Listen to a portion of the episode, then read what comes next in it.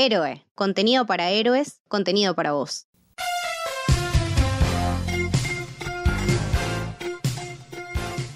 Bienvenidos, bienvenidas, bienvenidas al Camino del Héroe. Yo soy Camito y hoy estamos, creo que en el episodio más esperado por mí personalmente. Eh, y tengo la suerte de contar con mi gran amiga. Hola Leti, ¿cómo andás?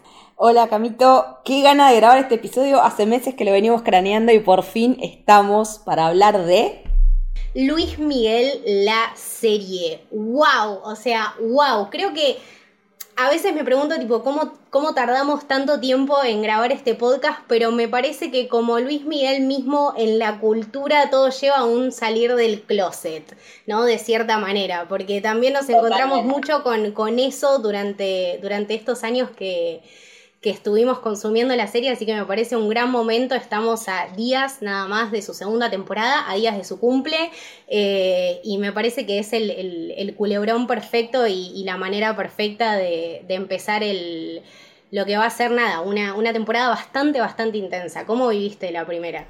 Mira, yo tengo que, como vos decías, eh, tengo que salir del closet porque mi historia con Luis Miguel viene de larga data.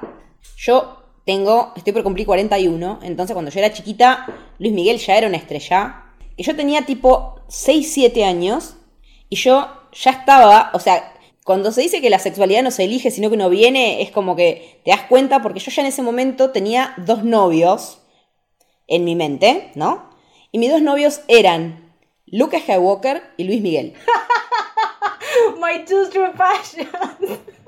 Yo Claro, incluso un amigo me hizo notar un día, vos te das cuenta que, son, que eran parecidos, ¿no? Que hay un patrón ahí. Le dije, ay, boludo, tenés razón. Vos me estás diciendo que hay un patrón entre Luke Skywalker y Luis Miguel. Vos miralo a Luke en episodio 5 y miralo a Luis Miguel a los 16, 17 y decime, rubiecitos, ojos claros, una tez no por ahí tan blanca, sino por en medio mate. Sí, sí, sí. Eh, el corte de pelo de la época. Es verdad. Fíjate, visualízalo y vas a ver que es así. Estoy cayendo en esto y creo que nada, paga muchas sesiones de, psicología que he tenido al pedo. Creo que esto explica un montón. Eh, aprendí más en los últimos 30 segundos que en 6 años con la psicóloga. Y, y era como muy fan de Luis Miguel de chiquita. Cuando empecé a crecer, me puse más en la onda ay, esta música es una mierda y yo escucho música en inglés porque yo escucho Led Zeppelin y, y escucho Asis y escucho Alanis. Y era como que todas mis compañeras enloquecidas con Luis Miguel, porque cuando yo entré al secundario en el 93 estaba a pleno eh, Luis Miguel con Aries. Y mi mejor amiga de la secundaria, Flor, te mando un beso enorme porque es oyente del programa y este programa no se lo va a perder, era enferma mal. Entonces, en esa época tampoco abundaban las compacteras. Uno se compraba CDs y iba a la casa de un amigo que tenía compactena, entonces con Flor como que nos juntábamos y entonces yo llevaba mi CD de Alanis y ella tenía el suyo de Luis Miguel y escuchábamos las dos lo que nos gustaba a las dos. Entonces yo tengo mucha cultura de Luis Miguel a través de que mi mejor amiga eh, era muy fan. Entonces yo sé mucho de él por ella, por su intermedio, pero yo renegaba de eso. ¿Cómo te va a gustar Luis Miguel si es un grasa, esa música, esas boleras de mierda? Y lo mismo con Chayanne y lo mismo con eh, Ricky, Martin. exactamente. Entonces, como que yo era la que me hacía la cool, entonces no era mi onda. Pero de grande, uno abre la cabeza y cuando estrenó la serie me convertí en la más fangirl del mundo, ¿no? Había manera de que yo no viera el episodio el mismo día de la emisión. Y fue como que me agarró el rayo de escuchar todo Luis Miguel que me había negado durante la vida, ¿me entendés? O sea, fueron 25 años de negación de algo que era intrínseco en mí y que era volver a la infancia. Entonces fue como que di rienda suelta mientras preparaba la preproducción para ahora, me puse una playlist y estaba cantando a los gritos acá en mi casa. O sea, una locura a ese nivel. Y además, la serie lo construye de una manera que no podés no engancharte. Eso es lo que tiene es el culebrón perfecto para poner a Luismi como guest star y contar toda una historia que es increíble. O sea, a partir del personaje y de la persona que se creó, eh, descubrimos, sí, todas estas cosas que son un escándalo. Es, son escándalos tremendos. Aparte, a ver, digámoslo así, una vida de mierda. Porque en muchos sentidos es una vida de mierda. Pero antes de seguir con eso, eh, contame cómo es tu historia con Luis Miguel. No, bueno, mi historia con Luismi eh, creo que empieza literalmente como antes de mi concepción. O sea, yo crecí con, con el pensamiento y con, la voz de mi madre que decía, o sea, yo sabía perfectamente quién era mi padre, pero eh, mi mamá desde muy chica me decía, sí, Luismi es tu papá. Y yo tipo, sí, obvio que sí. Eh, y a partir de ahí, nada, creo que desde, desde recontra chica lo fui a ver a Vélez. fui nada, debo haber ido unas 3, 4 veces. Eh, hubo un momento en el que renuncié a, una entrada de, un reci que yo recontra quería en ese momento. Y nada, estaba entre ese reci y llevarla a mi mamá por el Día de la Madre a Jeva a ver a Luis Miguel. Eh, y fue el primer, el primer recital que fuimos juntas porque antes había ido con mi papá y la verdad que fue una experiencia increíble. Creo que Luis Miguel en vivo es algo que toda persona se debe. Que la atmósfera es increíble porque es lo más impensado. Tenés, no sé, al chabón más barra brava del mundo coreándote eh, la incondicional y tenés señoras mayores que le están gritando barbaridades y tenés eh, chicas que acompañan a sus madres, entonces son un montón de generaciones y es un montón lo que moviliza al chabón realmente. Eh, nada, mi viejo fue, en su momento mi viejo era fotógrafo, fue a cubrir sus recitales, eh, venía con fotos y me dejaba un par.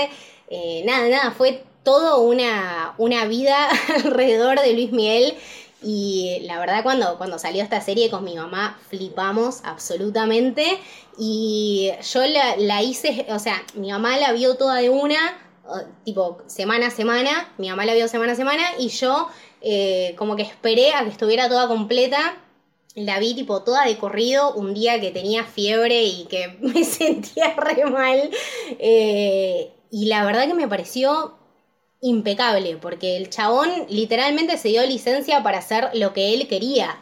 Eh, entonces me parece que contar una historia tan, tan impactante como tiene él, de la manera que él la quiere contar y con los malos que tiene, porque los malos son realmente malos, porque se meten con lo más preciado de un ser humano, eh, me parece que tenemos un culebrón perfecto y, qué mejor que representar eh, al sol de México con un culebrón mexicano. O sea, es increíble. Es esa, es esa historia que queríamos de, de Luismi que se conozca y que aparte nos dejó con un cliffhanger increíble. Entonces, eh, nada, creo que, creo que se merecía este episodio.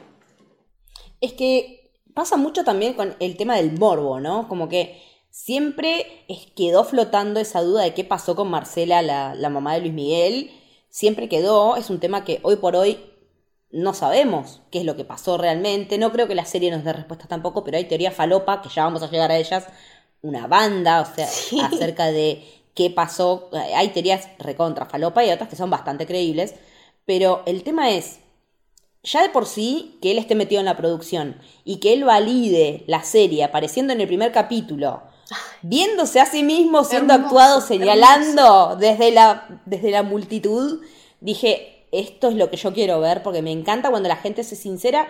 Y me hizo acordar, ¿sabes qué? A, a la peli de Elton John. Yo pongo en paralelo tres cosas, ¿no? Pongo la serie Luis Miguel, Rocketman y Bohemian Rhapsody. Y cómo se nota cuando está el artista para contar su historia y para contar sus miserias, porque uno se da cuenta que en Bohemian Rhapsody lavaron un montón la historia de Freddy, más allá de que era un tipo que tenía sus demonios, tenía todo, pero era buen tipo. Pero la película quedó muy lavado todo ese otro costado de él, de su, de su dualidad con la sexualidad, o de sus dudas, de su relación con las drogas y... Sí, que claramente si estuviese vivo no lo habría contado de esa manera. No, tal cual, que uno dice, uno se le imagina a Freddy siendo mucho más honesto, pero siendo como que, se, como que no quisieron manchar el legado, ponerle de alguna manera, y termina siendo algo peor. En cambio, Elton se metió de lleno en sus demonios y con ese genio que es Taron Egerton, que, que lo interpretó de manera brillante, eh, lo mismo que hace Boneta en la serie Luis Miguel, eh, se animan a ir para sus demonios más feos, ¿no? Porque contar sobre tus historias de adicciones debe ser bastante jodido. Eh, que la gente te vea en un estado de rotura o de decir esta promiscuidad que me llevó a tener una hija que no reconocí porque soy un boludo, eh, problemas con el alcohol, eh, boludearse con fans y que casi se caguen muriendo. O sea, me parece que si bien debe haber un montón de cosas que no sabemos, porque no deja de ser una ficción curada, Eso es lo que no dejo de pensar, sí. ¿Qué no nos habrá contado? O sea, si nos cuenta todas estas cosas, ¿qué no nos estará contando? ¿Qué nos está faltando? Porque, o sea, cuando yo veo en ese episodio a toda esa gente tirada en ese living de esa casa hermosa, divina, digo, alta orgía, amigo. Pero eh, no la ves, pero la presentís. Entonces, como que la vibra está en el aire. Y me parece que, más allá de lo que uno piense de él como padre responsable o no, eh, me parece que lleva muchos huevos de parte de un artista exponerse de esa manera, más allá de la maniobra publicitaria, de decir que después tuviste quilombos y necesitas lavar tu imagen, lo que sea. Me parece que, implica huevos exponer tu vida a ese nivel, desde encima, en un caso como el de él, que desde tan chiquito está expuesto. Me parece que para él debe ser hasta normal ese nivel de exposición y por eso también eh, elige que contarnos, elige que no contarnos, pero que lo que nos cuente se nos haga creíble para el tipo de vida que tuvo alguien así. Yo creo que, nada, que él se merecía contar realmente su, su historia así, que lo entendió perfecto desde el minuto uno, me parece que desde el segundo en el que alguien se le acercó y le dijo, mira, estamos craneando esto, el chabón le dijo, sí, obvio. ¿Por qué? Porque es el momento de que el chabón cuente su historia. Me parece que está eh, nada, en un, en un estadio de su carrera donde realmente puede hacer lo que quiera. ¿Por qué? Porque ya no es más la figura influyente que era en los 80s o en los 90s. Y sin embargo es un lindo recuerdo para madres, es una linda referencia para un montón de generaciones que crecimos con él. Eh, entonces me parece que no se siente tan juzgado y no se siente tan sobrecargado a la hora de decir, ok, bueno, esto se va, esto se queda. Eh, y aparte justamente como decíamos que debe tener material, muchísimo material para seleccionar y nos está seleccionando cosas que a nosotros nos encantan porque la verdad su vida fue como un literalmente un, culebrón. Sí. Es que, es que es un culebrón porque ya pensar en cómo se compone esa familia y cómo se ya de cómo está siendo una eh, el padre Luisito Rey el gran villano de esta serie es, un, es tremendo, tremendo el laburo que hace Oscar Jaenada como Luisito Rey, que fue elegido el peor villano, o sea, el mejor villano del 2018 en todos los rankings de series, porque estás viendo un tipo que es plenamente hijo de puta, que se caga en absolutamente todo con tal de no laburar, tener minas y tener plata. Creo que es el, el tipo de ser más desagradable que te podés encontrar, porque es desagradecido con lo que le tocó vivir en la vida, desagradecido con su familia, siempre está buscando ventaja de todas las situaciones que lo beneficien a él. Eh, entonces, nada, te, hace agarrarle un desprecio instantáneo porque no solamente odias a tu mujer, pero estás explotando a tu hijo. Eh, me parece que también igual eso viene mucho de su infancia, su misma vivencia, creo que al, tener eso como que canalizó mucho ahí. Es que él repitió una historia, porque sus papás eran artistas eh, de flamenco, y él empezó también trabajando de chico, su primera performance fue en un cabaret a los 12 años, y él estuvo en el mundo de la música siempre, y los padres también, como que, o sea, siempre hablando de lo que dicen las notas periodísticas, ¿no? Sin ir a, no tenemos las fuentes originales, o sea, entonces uno relaja en lo que puede leer en las investigaciones que han hecho otros medios, en las entrevistas que han conseguido, pero supuestamente los padres se querían salvar con él y no pasó. Y él siempre como que quedó frustrado, que siempre tuvo como un poquito de repercusión, pero nunca... Se iba cambiando su nombre artístico a lo largo de, su carrera, porque tuvo como tres o cuatro nombres distintos. Eh, sí, un pero síndrome de impostor importantísimo. Es que yo no sé, o sea, me parece que él tenía un buen ojo para tantear talento ajeno, pero que no tenía un talento propio. Entonces ese era su don. Pero un buen día, estando en Argentina, porque la vida lo trajo hasta acá, y, Marcela Basteri también, también una mina con una historia de que la madre la abandona en un hospital eh, hasta el, eh, la madre se enamora de un camionero, se va, se va a la mierda, la deja con las monjas en el hospital. Bueno, sorry, yo eso lo relaciono mucho cuando él dice tu mamá se fue con un amante, es tipo... Es que sí. Proyección pura. como que tu mamá está repitiendo también su propia historia. Pero que después ella estuvo viviendo, se crió, nacida en Italia, se cría en Argentina, y su papá recién la viene a buscar eh, y se quedan acá un tiempo eh, a los 11 años. Entonces ella también estuvo con las monjas hasta los 11 años. Entonces, ella también tenía una, una gran carencia en ese sentido. Pero bueno, se dieron las cosas de que a fines de los 60 se conoció con Luisito Rey en, una, en Mar de Plata, en un bar. Mar del Plata en los 60, boluda, debe, debe haber sido tipo el apogeo, ¿entendés? ¿Te lo imaginas a Sandro dando vueltas por ahí? Yo me muero. Nada, imagínense, o sea, pongan todo eso en contexto y encima asumen tipo la mamá y el papá de Luis Miguel. ¡Wow!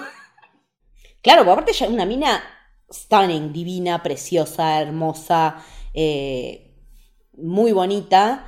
Y él no era fachero para nada, pero debía tener mucha labia, me imagino. Como que ella se enamoró de toda esa personalidad y ese talento que él tenía, porque ella lo dice incluso en la serie. Y bueno, a raíz de eso, ellos nunca se casan, por más que después Luisito dijo que sí, ellos nunca están casados, por eso en la serie se ve que hay constantes conflictos por el tema de firmar cosas de, de Mickey, eh, porque no están legalmente casados, con la cuestión de poner cuentas o poner propiedades a nombre de uno o del otro, porque en realidad no eran bienes gananciales, sino que eran o de uno o del otro porque no estaban casados. Él incluso llegó a mentir, a decir que sí estaban casados y no, porque era un mentiroso compulsivo.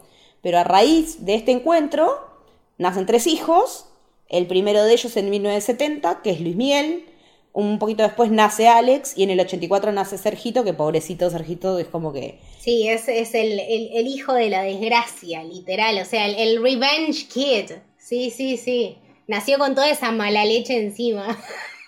Claro, es que sí, pero en la cronología de esta historia es como que eh, tenés una diferencia de 14 años entre un hermano más grande y un hermano más chico, entonces es como raro todo.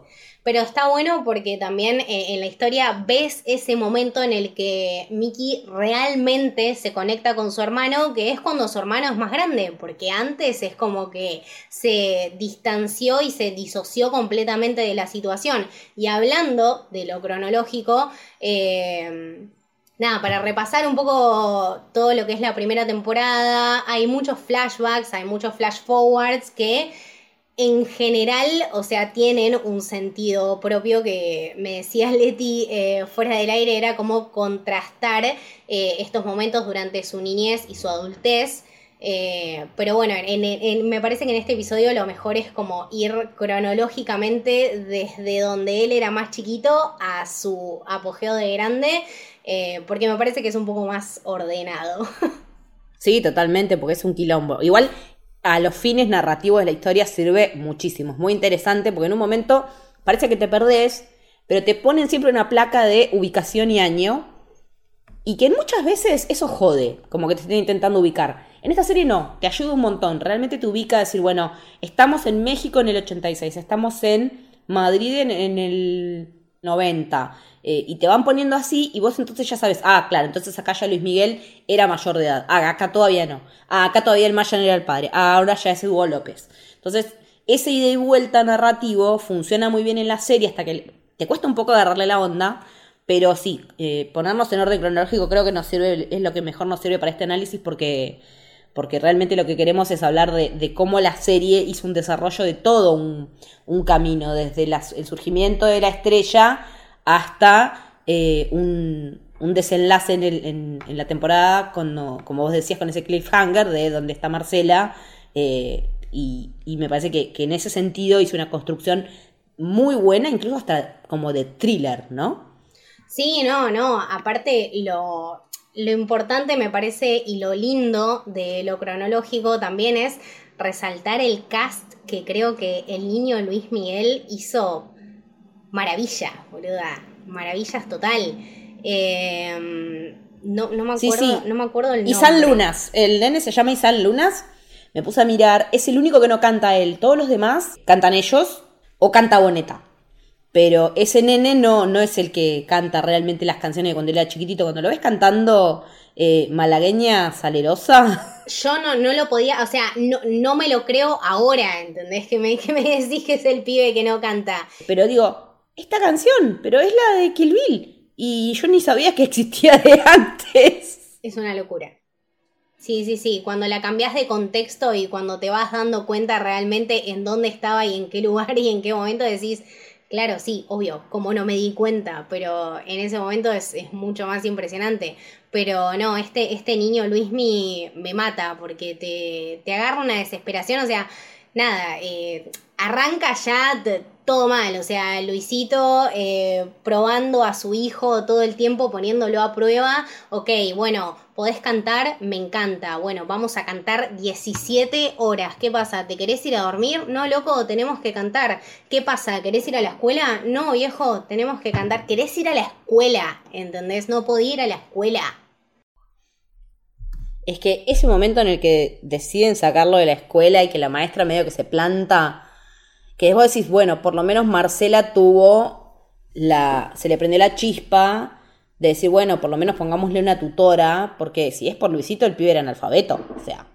Aparte, eh, la concepción ¿no? que tenían todos los niños sobre él, eh, me partió el corazón realmente porque yo a ver, uno cuando, qué sé yo, cuando lo mira desde otra perspectiva, como que te lo imaginas así, el niño crack y el niño a que todos admiran. No, realmente en el colegio o socialmente en su vecindario la pasaba mal porque era el maricón, era el niño que, iba a cantar.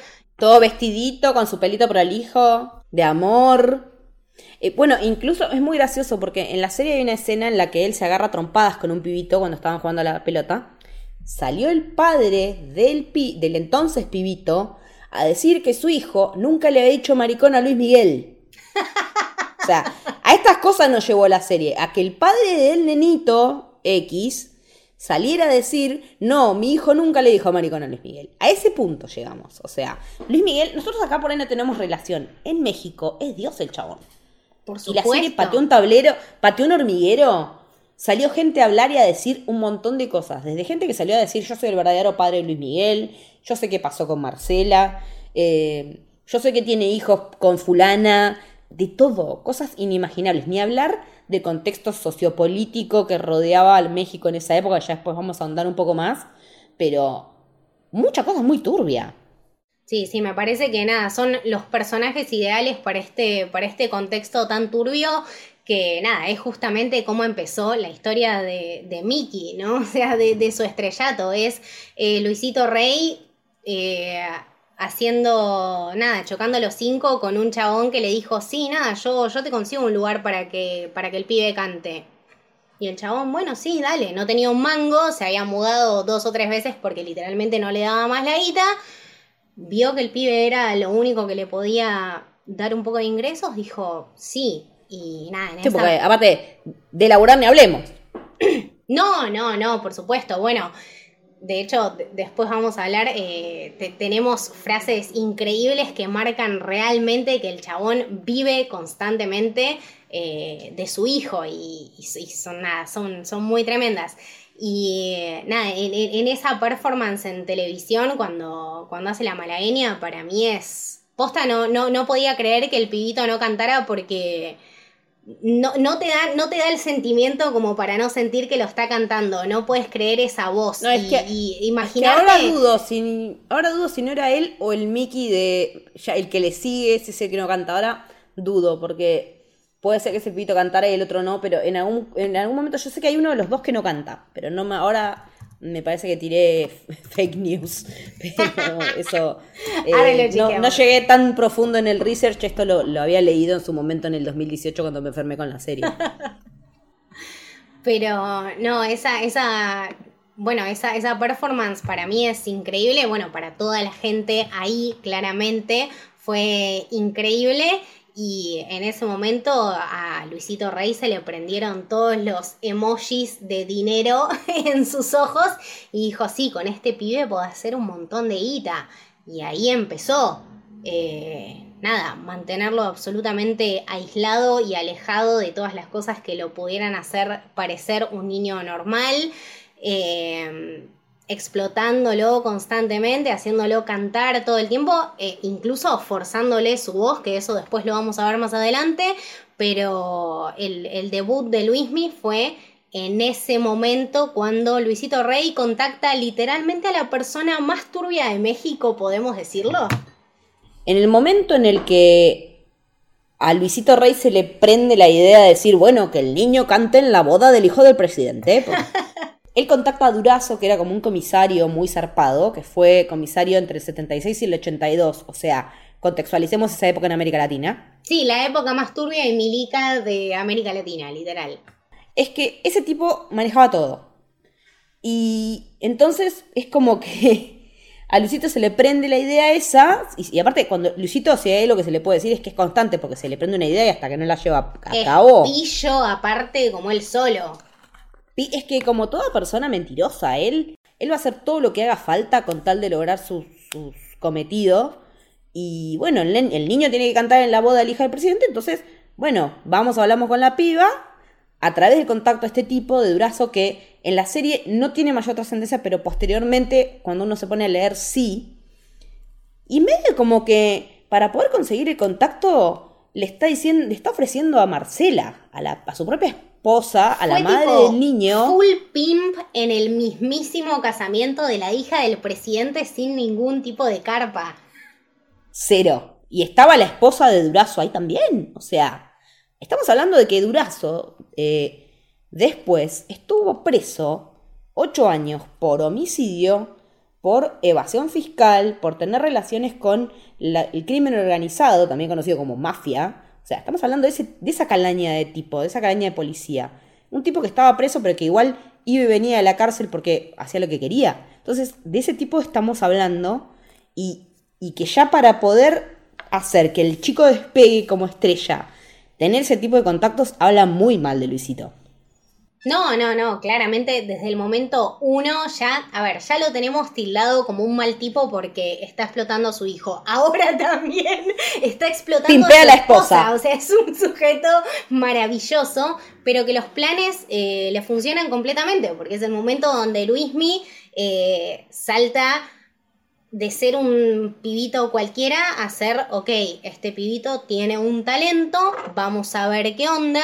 Empieza como un tour medio, nada, medio extremo de rayos, porque también hay que ponerlo en contexto como que una persona salga a la luz de absolutamente la nada y ya esté apareciendo como diciendo sí, bueno, no sé qué, ya te genera una, una situación. Después encima teníamos a Marcela que eh, estaba por fin, me parece, encontrando algo en lo que podía invertir su tiempo que no sea su propia familia, estaba empezando a ser una persona individual, estaba empezando a encontrar su vocación como vestuarista para los timbiriches. Eh, Leti, Que de Timbiriche sabrás. salió Talía, para, para más datos, de Timbiriche salió. Talía, o sea, fue un semillero también. Eh, y aparte ella cosía desde muy chiquita, porque cuando el padre vuelve a buscarla, padre forma una nueva pareja, y esta mujer que aparece en la serie, que es Cata, eh, que es la- su mamá adoptiva, le enseña a coser, y para ella coser siempre fue una pasión. Zarpado. Entonces te da, cuando te enterás que esa era su pasión y que eso era lo que ella quería realmente hacer, y que este hijo de puta le, le corta las alas hasta en eso, o sea, es como que todo. A ver, a ver, pongamos en limpio, el protagonista de la serie termina siendo Luisito. Es así de cortas. Es el que se come la serie Sí, Luisito. sí, sí. Claramente los protagonistas de la historia son Luisito y Marcela. Luismi es tipo la excusa, o sea, la, la estrella para hacer de esto un culebrón que gire sobre qué pasó con Marcela y qué hijo de puta que Luisito. Es que sí. Y entonces cuando vos ves que ella por fin está haciendo algo que la hace feliz, porque ella si bien le hacía los vestuarios a Luismi, que aparte es, re loco, porque acá le decimos Luismi, pero ellos le dicen Mickey, es como que hay una disociación Sí, ahí. sí, sí. Eh, es como raro. Pero, y que le corte las alas hasta en eso, vos decís, primero, pobre mujer, una autoestima de mierda, de que te da pena, porque hoy, visto desde la perspectiva de género que tenemos formada, es como que decís, ni en pedo, pero estamos hablando de los 80, y el tipo la daba vuelta como una media y la tenía como, la, manejaba como quería, porque un manipulador, ese tipo de personas también son... Son chotas, son difíciles de manejar, ¿no? Sí, por eso ¿Cómo, te iba a cómo decir. te manejas? o sea, ¿Cómo le haces frente a un difícil tipo de así? manejar en los 80 y va a ser difícil de manejar ahora. Es una es un tipo de personalidad y es un perfil que es absolutamente oscuro. Sí, sí, pobrecita estaba completamente sometida. O sea que hasta eso le sacó. Le fue sacando todo. Ella como que. Y aparte, cuando ella pretende darle a él, eh, decirle a él, no, pero en realidad todo lo que tenemos, porque cuando compran la casa, es porque Luis la está rompiendo. Y él como que nunca le quiere dar el crédito a la persona que lo merece. Siempre es él. Eh, no se banca que la madre le agradezca al pibe que compraron la casa gracias a su talento y a su laburo. Y Luisito se calienta y le dice, ¿cómo es que le decís al niño que, que la casa la compramos con su laburo si yo soy el que, hace- el, el que inventó todo esto? Si no fuera por mí, la figura de Luis Miguel no existiría. Vos decís, ah, amigo, ese ego, envidiable te digo. No, no, hasta dónde, sí, hasta dónde te llega el ego y hasta dónde te llega la, la nada, la ambición en general. Eh, literalmente le llegó al punto de darle efedrina a su propio hijo. O sea, un no, médico momento es muy literalmente le recetó, o sea, le dijo, mira, tengo estas dos opciones. Era tipo, tengo la red pill la píldora, la, la azul y la píldora roja. Claro, exactamente, la puta Y nada, elegimos la efedrina porque pintó y, le estábamos dando de consumir efedrina a un niño. Eh, literalmente se les desmaya el pibe, porque aparte Luis Miguel hizo dos películas de chiquito. Eso es como... No, por Dios, vamos a hablar de eso porque es increíble. Hablemos de eso porque es increíble, porque la verdad que esas dos películas yo las vi en su momento de Ya Nunca Más, que es la que le cortan la pata. Mi pierna. La vi de chica. Mi pierna. La vi de chica y era como que yo lloraba porque pensaba que se le habían cortado en serio. a Luis Miguel le cortaron una pata en serio y yo lloraba. Y fue como que en ese momento mi vieja, no, esto es mentira, en realidad es una película. Bueno, era como que estaba aprendiendo a discernir lo que era ficción de realidad. Y la otra con Lucerito, que es así como de nada que ver, mucho más amor, pero vos decís, cuando estaban filmando la de mi pierna, el pibe se le cae desmayado de lo papoteado que estaba. del estrés que tenía y de lo papoteado que estaba. No, no, no, el tipo literalmente no tenía un límite. Eh, y encima es, eh, es ese momento donde nos enteramos también que, que, Marcela está embarazada, entonces como que también se nos va generando toda una situación, ¿no? Porque Luisito estaba recontra en una, al pibe vemos que también... en una, recontra en todas estaba recontra en todas, porque estaba de putas, estaba de merca, estaba de whisky, no le faltaba una al chabón. Y aparte porque después ese fue el estilo de vida que literal le pegó a Luismi. O sea, en un momento lo vemos a Luismi de 15 años escabiándose absolutamente todo. Yo me acuerdo de la primera vez que me escabié, tenía tipo, no sé, 14 en un cumple de 15, me tomé toda la botella, de, o sea, todas las copas de champán de una mesa y quedé del orto. Y ese fue tipo mi primer pedo, ¿entendés? Para Luismi debe haber sido, no sé, boluda, una botella, dos, tres botellas enteras de champán y quedar de culo a manos de Luisito Rey. O sea, una impunidad absoluta y el pibe corrompido desde chico. Sí, porque aparte, cuando te muestran todo eso, eso más adelante, de que él cuando ya emancipado y todo, está todo el día de joda, eh, y que minas y sexo y alcohol y drogas, eh, porque literalmente lo ves que en un momento le está mirando el manager a ver si se le nota la merca en la nariz. Ay, qué hermoso, qué hermoso, te amo. Ese es ah, top de drogadictos favoritos ese nivel de sinceridad de decir, está chequeando que no se note la merca antes de ver a las fans, es como que dije, props up, porque realmente hay que admitir eso. Perdón, porque eh, encima en, ese momento estaba lo más hermoso que se podía estar. Yo, yo no quiero decir que la marca le hace bien a nadie ni nada, pero wow, what a man. sí, ya, eh, en realidad, no sé si Luis Miguel en ese momento, pero verlo a Boneta ahí es como que se me vuela la Sí, sí, no, increíble, increíble, increíble total. No, por Dios, Diego Boneta, podemos hablar de Diego Boneta, paréntesis absoluto. Eh, no, no, no lo puedo creer. No puedo, no puedo creer. O sea, yo jamás pensé que alguien podía tener la cancha para interpretar a Luis Miguel. Porque aparte, literal, cuando salió toda esta bola de Luis Miguel la serie, fue tipo, ¿a quién te comiste, o sea, ¿a quién te pensás que sos? Y después lo ves al chabón en la serie, y aparte he visto, eh, no sé, videos del back que lo están maquillando y que fue un laburo de 5 horas que después se acortó a 2 cuando realmente encontraron la fórmula, pero fue un laburo de mucho tiempo y de mucha estrategia. Al chabón literalmente le cambia la cara y es en serio el personaje, es un actorazo. No, y cómo lo estudió, porque los gestos del pelo, los gestos constantes del pelo de Luis Miguel, que, uno lo recuerda siempre así de verlo, son, son así. Y la corporalidad y la manera de agarrar el micrófono y de moverse en el escenario, de pegar la patadita. Eh, pero también está bueno que te muestren cómo él se formó en coreografía, que no era que solamente estaba tocando de oído, sino que también la formación del artista desde un montón de lugares, más allá de que lo tenía Luisito ensayando las voces 18, 19 veces. Cuando él empieza a ver que este tipo de pop es lo que se viene, lo ves que se prepara con un coreógrafo y que todos se le cagan de risa, Pero el chabón la reveía ya de re pendejo. Tenía, él mismo también tenía una visión desde chico de cómo era ser artista y qué implicaba ser mejor como artista. Y, y me parece que Diego Boneta lo estudió al dedillo y vos hay momentos en los que ves y no sabes si es él o si es Luis Miguel. Realmente no sabes si es uno o es el otro. Más allá de que me parece que Luis Miguel es un poco más armadito de espalda que Boneta, es un poquito más ancho, sí, eh, pero no se nota porque lo compensa también con los trajes, con esos, porque encima en los 80 se usaban las sombreras y los pantalones pinzados, entonces eso le ayuda también a componer corporalidad desde el vestuario. Pero decís, no sé quién es, es uno o es el otro. Sí, sí. Y es un laburo de cast resarpado que hicieron con todos los personajes, porque con todos los niños Luis Mi, hasta llegar a Boneta, con Luisito, con Marcela, eh, con el representante, con Maclajico, todos hicieron un... La actriz que hace, que aparece dos segundos, pero que hace Verónica Castro, está también re bien elegida. El, Exactamente. el laburo de cast de esta serie es. Nosotros siempre estamos hablando de, de qué bien hacen los cast en Marvel, de qué bien hacen los cast en Game of Thrones, de que. Acá no tienen nada que envidiarle a todas esas mega archi superproducciones.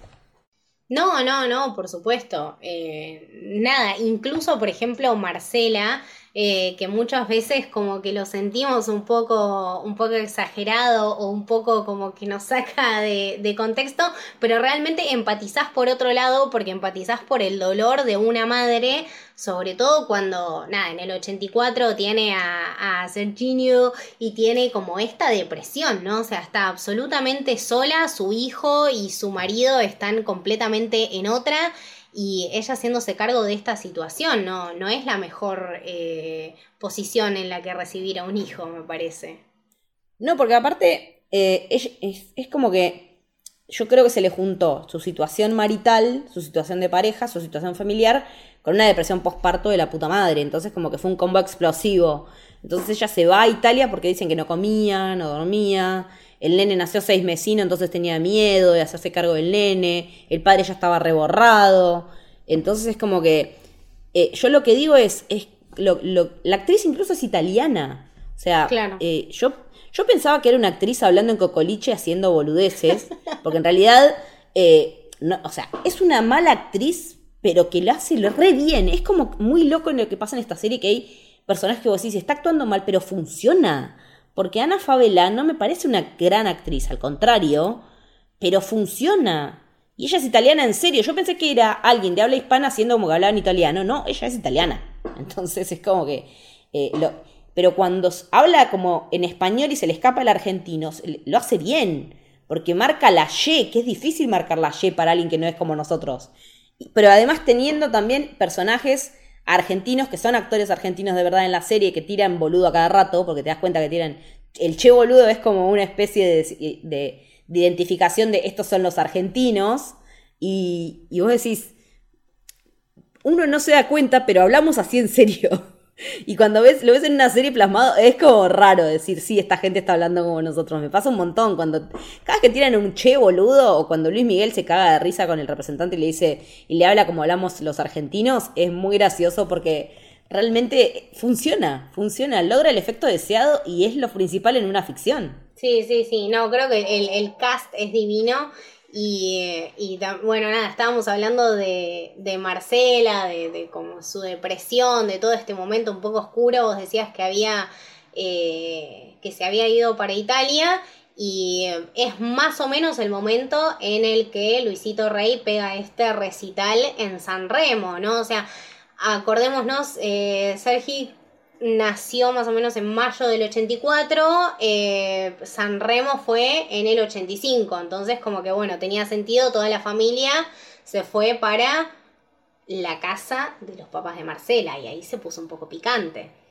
se puso re picante todo, porque el papá de Marcela, un tipo muy severo, muy estricto, eh, según lo que cuentan las, los reportes, mucho más estricto de lo que se lo muestra en la serie, pero que era un tipo muy, muy restrictivo. Pero vos lo ves como que es un es el típico tan orgulloso que no quiere que nadie le pague las cosas, que no quiere depender de nadie. Ya de por sí no bancaba la unión de Marcela con, con Luisito, que bien que hacía don Sergio, porque la verdad Exacto, tenía sí, razón sí, sí, props up al señor Marcela. porque tenía razón. Pero toda esa escena de, esas, primero, de todo lo de la moto, lo de la prima, que también está bueno verlo a él en un contexto de, A Luis Miguel, en el contexto de no soy conocido, acá no me conoce ni el loro, entonces puedo ir a un boliche. Un pendejo. Sí, sí, Lo sí, importante que es hacer una vida normal un rato para un pendejo.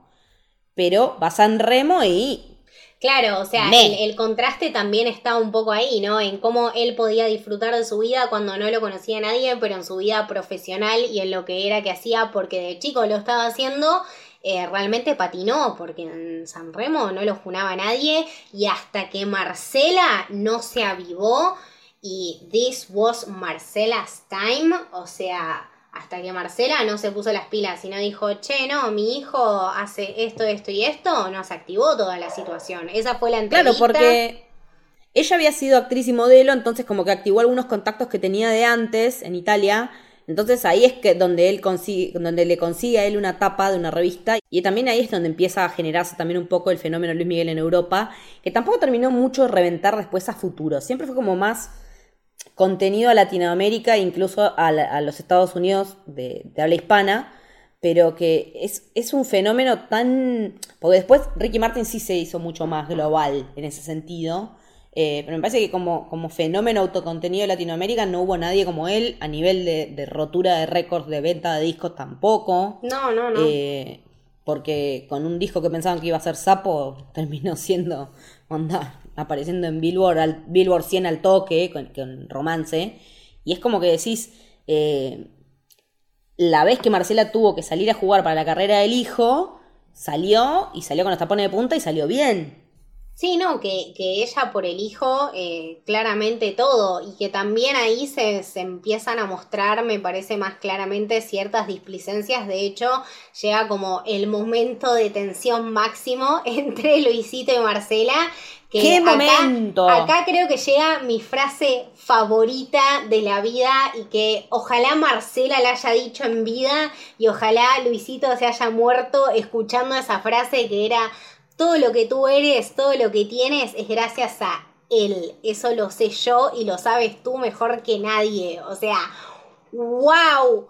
Drop the fucking mic. Fucking shit, Marcela. O sea, crack queen absoluta del universo. Se la cantaste a literalmente el chabón más turbio de todo México y el chabón que te podía cagar la vida y que eventualmente quizá te la cagó. Te la cagó. En ese momento no, se la No tengo dijiste. pruebas, pero tampoco dudas. Exactamente. Sí, sí, yo creo que Marcela en ese momento, que es cuando se, se rompe su pareja, como que se separan, eh, ahí es donde mm, ella se empodera de alguna manera, eh, pero termino, creo, teorizo, con la información que tenemos, los que podemos tener de a pie, que es donde se cava la fosa, o sea... Claro, exactamente. Ah, ok. ¿Me está diciendo esto? Ok. Bueno, le vamos a decir a los nenes que nos separamos. Bueno, vos, ¿con quién te querés ir a vivir? ¿Y vos? No. Eh, el, el niño se queda con vos. ¿Qué situación de mierda, sádico hijo de puta? ¿Qué haces si sos un niño que no está teniendo que ir a la escuela, que recibe absolutamente todos los lujos que se pueda dar y que literalmente por cantar tenés el mundo a tus pies? ¿Qué vas a hacer? ¿Te vas a quedar con tu vieja a, no sé, laburar en Italia o te vas a ir con tu papá que tenés un éxito asegurado en México y eventualmente mundialmente? O sea, tenés 15 años, ¿qué haces? Te vas a la mierda, boludo. Te vas a la mierda. Es que, es que en ese sentido la serie lo muestra de manera muy inteligente porque el hermano Alex elige quedarse con la madre porque el padre también no es boludo, sabe a quién le pregunta en qué orden. Por supuesto. Eh, bueno, o sea, el bebé se queda con ella, porque es bebé y yo no me ando haciendo cargo de un bebé, bla, bla, bla. Que incluso hay teorías que dicen que el hijo no es de él, pero bueno, eso son te- teorías falopa. Eh, después le pregunta a Alex, que es el hermano del medio, y de última Mickey. Y vos lo ves con el corazón partido al pibe teniendo que decidir. Y digo, sos tan hijo de puta que estás, eh, estás exponiendo a tus hijos a esta situación pero a su vez sabés que es la gallina de los huevos de oro y que el pibe está en pleno eh, desarrollo hormonal y que está disfrutando de que ahora que es un poco más grande va a tener las minas y va a tener No, todo y va a aparte que vos ya lo hiciste probar esa vida que desde chiquito la está calando y que ahora ya cuando más grande le agarró el gusto. Entonces es imposible sacarlo de eso. Sí, porque a todo esto ya se ha venido de gira, ya supuestamente se llevaban a una tutora que en realidad era la, la mina del momento de Luisito, ya la mina atendió el teléfono, ya Marcela se enteró, ya Luis mi- mi- mintió por el padre, O sea que Oh, todo recontra. Ese momento es muy triste, es muy triste. Toda esa, esa cuestión lo hace debutar con una puta, o sea. No, no, algo bueno. pe- no, peores eso- cosas podías O hacer. sea, no, no, no puedo, no puedo llegar a entender. Son, o sea, es este momento dos años después de ver la serie y de enterarme de esta situación que no puedo llegar a entender y no puedo llegar a canalizar el proceso de pensamiento de Luisito Rey como para decir, ok, mi hijo se está desarrollando, está cambiando la voz, perfecto. Le voy a pagar una prostituta para que esa persona lo haga ser más hombre y de esa manera eh, nada pueda mejorar y no no me baje y no me baje de rendimiento cómo o sea cómo llegas a esa conclusión Es que es una mente maquiavélica, machirula, cabeza de tacho. y también me parece que entender un poquito a la gente de la que se rodeaba y la gente con la que también lo rodeó a Luismi después, ¿no? Que fue cuando fue más grande, fue tomando sus propias decisiones y como que a partir de ahí hizo tratos con alguna gente, hizo tratos con otra. A algunos les dio la parte que no les tenía que dar, pero bueno, era un niño y, en ese momento no, no sabía cómo, cómo reaccionar. Pero eh, nada, de Luis mi adolescente nos quedamos con, con eso, o sea, con que literalmente debutó para hacerse cambiar la voz, que nada, o sea, era un proceso absolutamente hormonal y normal y no tenía por qué influir en eso, pero también estamos con todos sus procesos eh, maternales y estos problemas con su madre, ¿no? Que en este momento perdemos absolutamente el rastro de Marcela y nos adentramos en un Luismi un poco más grande.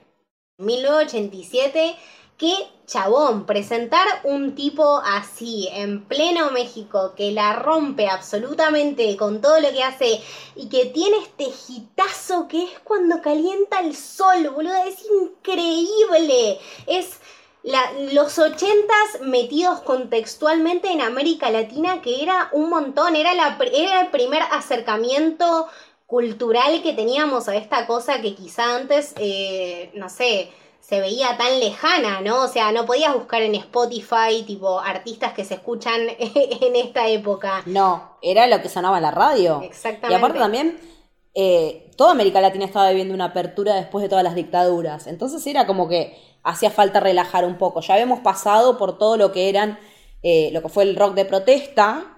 Y entonces ahora había como que empezar a relajar un poco, ¿no?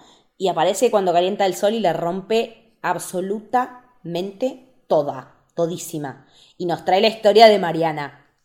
Ah, la historia de Mariana. ¿Me querés decir por qué se parece tanto a Shakira, la actriz que contrataron para hacer de Mariana? Porque me come la conciencia hasta ahora. O sea, estoy viendo fotos de Mariana ahora en la vida real y te puedo asegurar que Mariana joven en el 1987 no se parecía en nada a Shakira. Me encanta, es No. divina. Es que la actriz se llama Paulina Dávila y evidentemente debe tener algún parentesco lejano con Shakira que no conoce, o sí, no sé, pero es como que es muy Shakira de sus principios. Es la Shakira del meme con la computadora. ¿Es eso?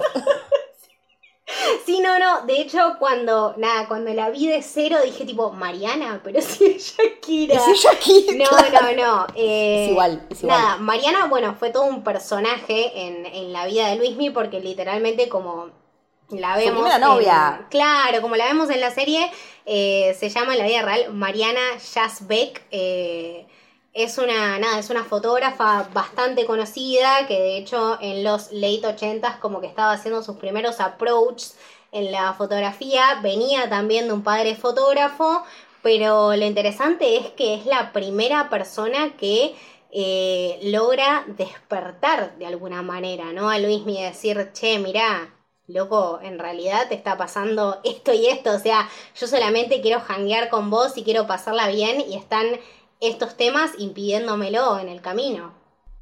Es que también ahí otra vez lo que es lo siniestro de Luisito, de decir, eh, para la imagen pública no está bueno que Luis Miguel tenga novia. Luis Miguel tiene que ser un tipo que con el que todas las minas puedan fantasear. Entonces, si tiene novia, le estás recortando. Es como ahora que nos enteramos que Cabil tiene novia. Bueno, me imagínate en la época, si las fans se enteran que Luis Miguel tiene novia, por ahí se, se desencantan y dejan de comprar los discos. Entonces estuvo como siempre saboteando la, la, la relación. De hecho, ella aparece, ya siendo novia de él, él la pone en su video de cuando calienta el sol. Y en el primer corte del video, en el que él había participado, ella apareció un montón. Y el padre se mandó a la discográfica y dijo: No, no, no, edítame El- esta piba. Claro, Y la el- sacaron de una el banda. Luis Mi Cat. Claro, release de Luis Micat. Release cuando Luis calienta el sol. release de Luis Micat. Y, y ella como que tampoco es boluda, porque también se nota que ella es más grande en ese sentido. Y que ella había estado en relación de pareja con un tipo que era más grande. Porque ella está con Luis Miguel teniendo 23 y Luis Miguel 17. Que todavía estaba esa cuestión con el padre de que yo soy tu tutor legal y que vos sos menor, entonces esta casa yo la compré, pero eh, te la- es tuya, pero está a nombre mío, que también después va a jugar. Ella tiene 23 y el exnovio de ella tenía 30. ¿Sabes quién era el exnovio de ella? En el que la serie lo muestran y lo llaman el moro. Alejandro González Iñárritu. Me estás jodiendo. El novio de Mariana, el moro, es Iñárritu. Crack universal, Mariana Yazbek, sos mi ídola. Te cogiste a González Iñarritu y te cogiste a Luis Miguel. Eh, nada, es lo, lo máximo a lo que aspiro ahora en estos días. Es que el personaje a mí me, a mí me termina pareciendo como una figura re positiva para, le- para Luis Miguel. Absolutamente. ayuda- le hace re bien, pero nada, eh, el padre hace esos tejemanejes que también son una poronga, y ella termina volviendo con el ex, con Iñárritu, porque nada, eh, Luis Miguel básicamente no la estaba cagando y le hacen creer que sí, Y después con la que la termina engañando en la fiesta, que es una tal Sophie, en realidad es Stephanie Salas, que es la madre de la hija de Luis Miguel. Pequeño de la primera. Sí, sí, sí, no, me parece que ese capítulo es increíble porque en una fiesta pasa de todo. O De sea, todo. es literalmente el ambiente en el que se movía Luis Miguel. O sea, que en una fiesta te podía pasar literal que te encuentres a, bueno, y te muevas a la que después iba a ser la madre de una de tus hijas eh, ilegítimas. Entonces era. No, porque aparte que- estaba lleno como de modelos, pero de gente de, de la high, como que era una mezcla, había de todo. Había estrellitas y había gente de familias bien como era Stephanie Salas, que después lo cuentan cuando los padres de Erika se enteran que él tiene una hija, que dicen que la, eh, la familia de ella es una familia bien, que no quiere hacer quilombo. Entonces ahí te enterás, porque de hecho tampoco la escuchamos nunca más a Stephanie Salas hablar de nada, o sea... De hecho, por algo no pusieron el nombre de, real de ella en la serie. Yo creo que también es por una cuestión de respeto Exactamente. de decir, Sí, sí, sí. eh, ok, es Sofía, aparece dos segundos, porque aparte también dice que ella en ese momento estaba en pareja y que él era como una side piece. Eh, pero el tema es cómo queda él derroto después de que se pelea con Mariana. Ahí es cuando empieza a desbarrancar. Y me parece que con Mariana también tenía una relación eh, muy particular. Me parece que era como la única persona que lo disociaba de toda esa realidad de obligaciones y de calendarios y de... Nada, de responsabilidades que tenía, pese a ser un pibe tan chico, 17 años, sos un pendejo. O sea, lo único que querés hacer es, no sé, ponerte en pedo con tus amigos y ahora jugar a la Play, pero antes quizá era estar de novio y que era lo que realmente a Luis me le gustaba. Lo vemos súper comprometido Súper con la enamorado. piba. Lo vemos, nada, que le compra absolutamente todas sus obras de arte cuadros, en, en- sí. en su absoluta ignorancia, ¿no? O sea, vemos que realmente él no entiende su error, que después reflexiona y le dice, che, mirá, realmente me equivoqué, la cagué, pero que en primer lugar quería, no sé, le quería darle como esa sensación de confianza o de confort de decir, ok, wow, a alguien le gustaron eh, mis fotos, pero nada, la cagó y era chico y se equivocó y nada, a partir de ahí como que empezó el debacle, porque encima con, con la soplada de Luisito Rey era complicado. Es que aparte también es como que la serie construye mucho esta figura de Luis Miguel que mete la pata pero después aprende y pide perdón. Eh, lo ves acá, claro, acá lo ves como que ella es la que, como que siempre hay alguien que lo pone en caja, como que siempre hay una figura más allá del Luisito Sorete que está como queriendo lo mejor para él. En este caso es Mariana, después va a ser Hugo, su representante. Pero como que hay alguien que, que siempre está dando una lección y él, y después, bueno, Erika, eh, que le, como que él va, va mal encarrilado, le dice un par de cosas y él después reflexiona y termina actuando bien, eh, como que va haciendo ese camino de aprendizaje también. Y también yo me imagino que desde una cuestión de, de public relations, está bueno también decir, bueno, es un tipo que aprendió sus Exactamente, errores. claro, o sea, es, es una jugada del chabón y de decir, mira, en estos momentos me equivoqué, pero desde esta gente aprendí, o sea, es una movida completamente... Está bien, yo, yo, yo a veces como que me dejo llevar y, y- y digo, bueno, quizá con el tiempo y en retrospectiva como que el chabón entendió de esta persona, entendí tal cosa, Totalmente. entonces lo pongo Yo en creo este que sí. Me parece que hay también un trabajo bastante personal, pero que en ese momento, por total inercia, el chabón reaccionó así y las cosas se dieron como se dieron. Eh, Es que si yo. seguís viendo, o sea, a los 50, seguís viendo las cosas como las veías a los 17, es como que algo no está bien.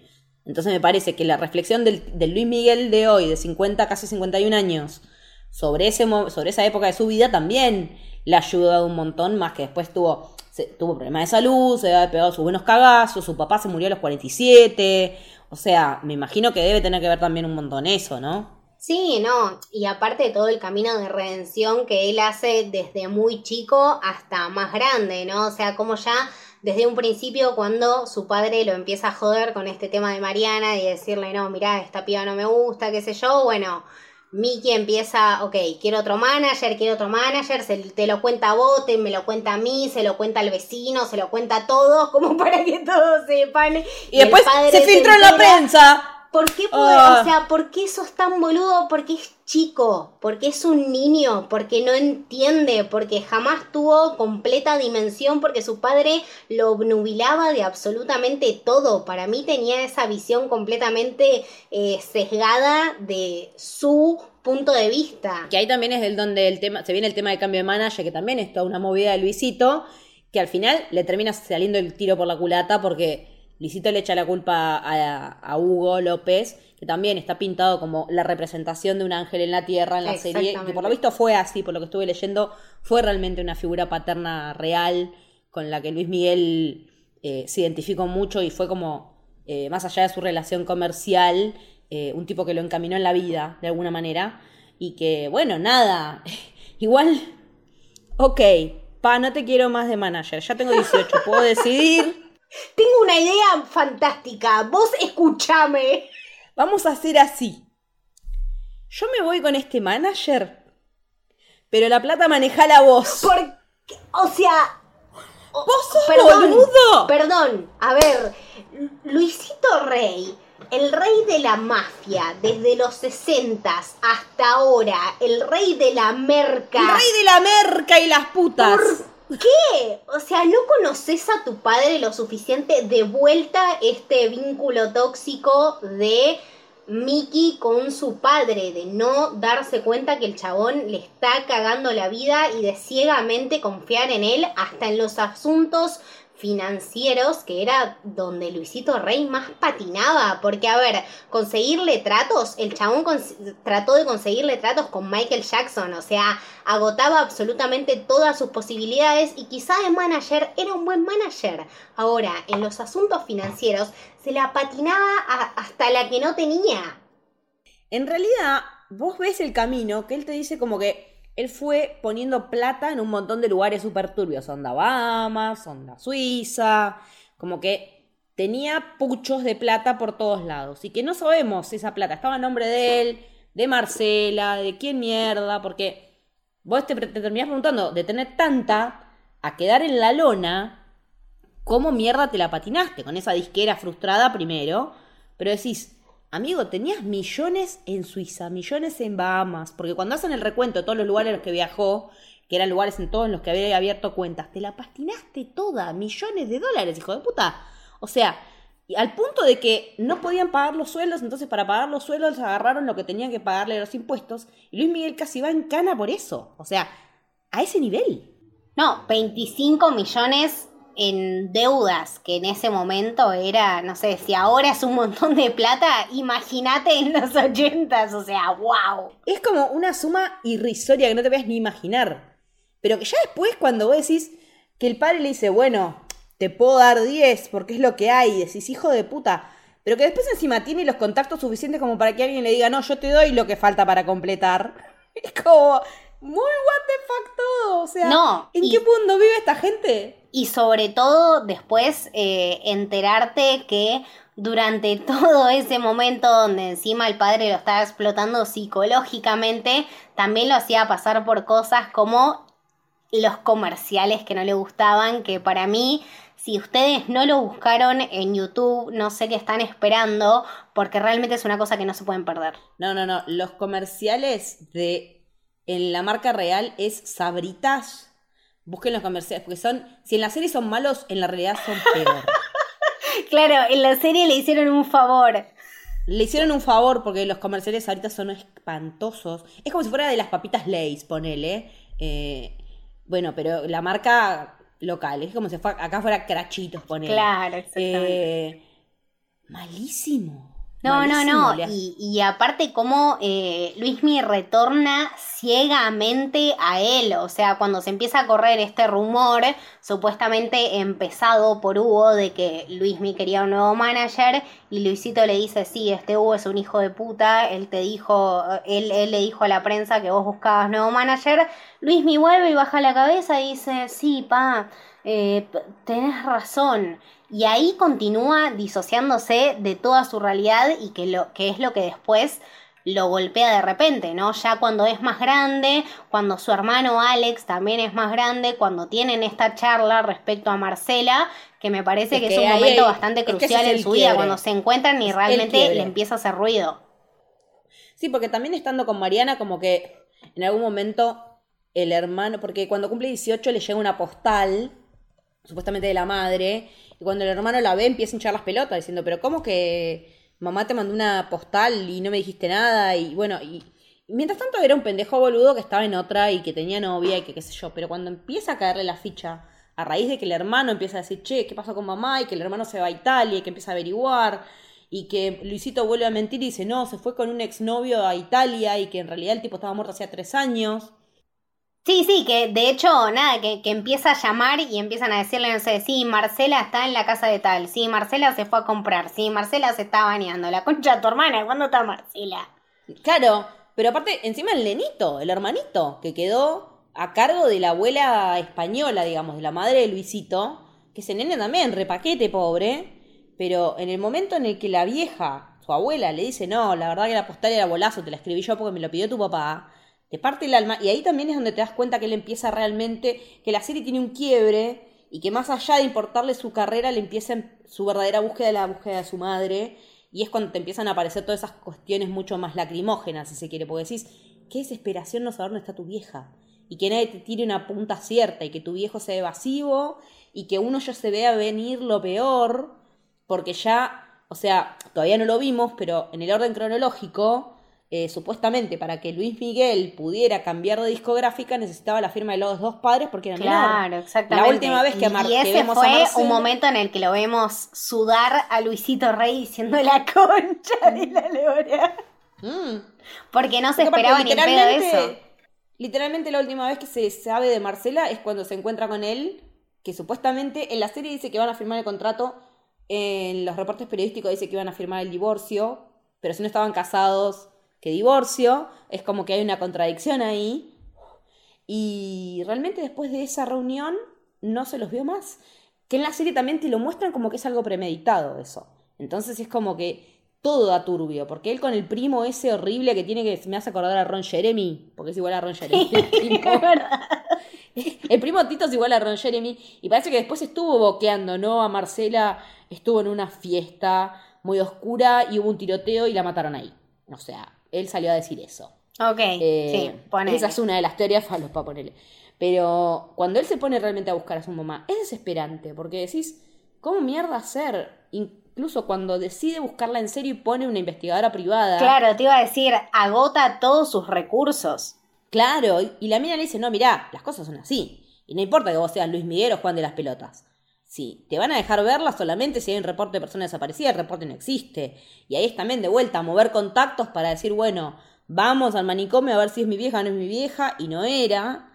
Pero te la regalo esa desesperación también, porque es una cuestión identitaria muy fuerte. No, y aparte, esa, esa esperanza que uno guarda de, no sé, dentro de, de todo y dentro de estar en un manicomio, quizá puede ser mi mamá y verla y darte cuenta de que no es tu mamá y como decíamos, de agotar absolutamente todos los recursos. O sea, el chabón en el medio se enteró que tenía una deuda absolutamente millonaria porque Luisito se había estado cagando en todos los impuestos y se la reventó toda y no pagó absolutamente nada, tenía una deuda absolutamente gigante. Bueno, Luisito dijo, bueno, yo te doy 10 millones, la deuda era de 25. Y dijo, la concha de mi madre, ¿qué hago?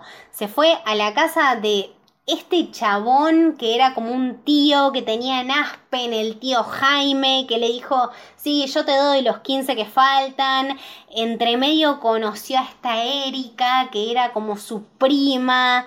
Era como su prima, pero eh, como que se habían dado el primer beso ahí escondidas, como en una casita de Harry Potter, Es así abajo de la medio escalera. todo, sí, es muy raro. Eh, después- Es raro ese vínculo, no está bien explicado en la serie, pero no sé si son parientes o si es como tío porque era amigo de la familia, pero por lo que tengo entendido eran medio parientes en serio. Claro, exactamente. Entonces como que no sé, pero ah no, la y, y bueno, y después que el chabón literalmente eh, agota todos sus recursos, o sea, llega a preguntarle al novio, al, al que era el novio de Erika en su momento, decirle, chabón, bueno, vos sos el sobrino o el no sé qué del expresidente, El por hijo favor. de un expresidente. Ahí así. va, exactamente. Eh, vos tenés estos contactos, entonces por favor ayúdame a encontrar a mi mamá. Y ni siquiera con ese pesar y con esos contactos pudo averiguar absolutamente nada. En ese momento, por lo menos, porque, a ver, meten al Mossad en el medio. El Mossad se pone a buscar a Marcela Basteri. O sea, estamos entendiendo la, la intricancia de todo esto. O sea, el Mossad de Servicio Secreto Israelí, que en ese momento también estaba jugando un montón en la Guerra Fría de Estados Unidos y, la- lo que era la Unión Soviética. O sea, el Mossad buscando a la madre de Luis Miguel, que encima es verdad. O sea, es un flash terrible. Pero también lo que está bueno de esto es, ok, estoy roto, no tengo un mango, eh, tengo que devolverle la plata a Jaime, mi tío, y se le ocurre una idea, porque se le estaba, tenían que entregar disco y no había tiempo, el compositor se colgó, durmió en los laureles, no llegaba, no llegaba, y dice, bueno, eh, viendo una película vieja, dice la serie, se le ocurrió la idea de grabar un disco como de covers y que eran, bueno, boleros. Y que cómo va a pegar este disco y que el focus group sale como el culo. Y que aparte, eh, nada, decís, realmente va a pegar un artista joven cantando boleros producido por Manzanero encima, ni siquiera por un Juan de las Pelotas, por el rey Ay, del bolero Manzanero, mismo. que en paz descanse, sí, sí. Ay, sí, que cuando la volví a ver la serie dije, ay, me caía tan bien ese señor. Pero digo, la visión de Luis Miguel, porque, porque primero estaba como todo dado para que saliera todo como el culo, porque en el medio el padre, de resentido de mierda, o sea, nunca dejar vivir a la gente, eh, ya lo había hecho mentir diciendo que era nacido en Veracruz, el sol de México. No. Resulta que era el sol boricua, había nacido en Puerto Rico, era el proto Ricky. Martin, si y el chabón le hacía practicar el acento, o sea, lo veíamos en la serie, como que hasta lo exprimía en eso, sí. Lo coacheó para que dijera que era mexicano en la radio, o sea. ¿Y cuál es su movida desesperada cuando Luis Miguel ya le cortó la cara y no le dice no te quiero ver más después de esa discusión? Ok, hijo de puta, le voy a- el mundo entero se va a enterar que vos no sos mexicano, que vos naciste en Puerto Rico y que sos una estafa.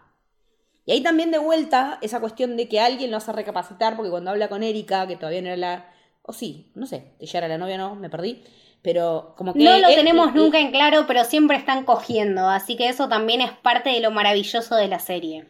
esas escenas. Eh, eh, como dice el youtuber, el youtuber mexicano haciendo el delicioso. Por Dios, que aparte están bien filmadas, boluda, como que te ponen bien en clima, o sea, me calientan un poco, qué sé yo, lo tengo que Sí, sí, decir. también. sí. Es como que hay que admitirlo. Si está bien hecho y genera lo que tiene que generar, Exactamente. O sea, bien. Eh, y que en toda esa situación el forro del padre diga eso, el manager incluso, siendo un tipo tan derecho, lo impulsa como a mentir.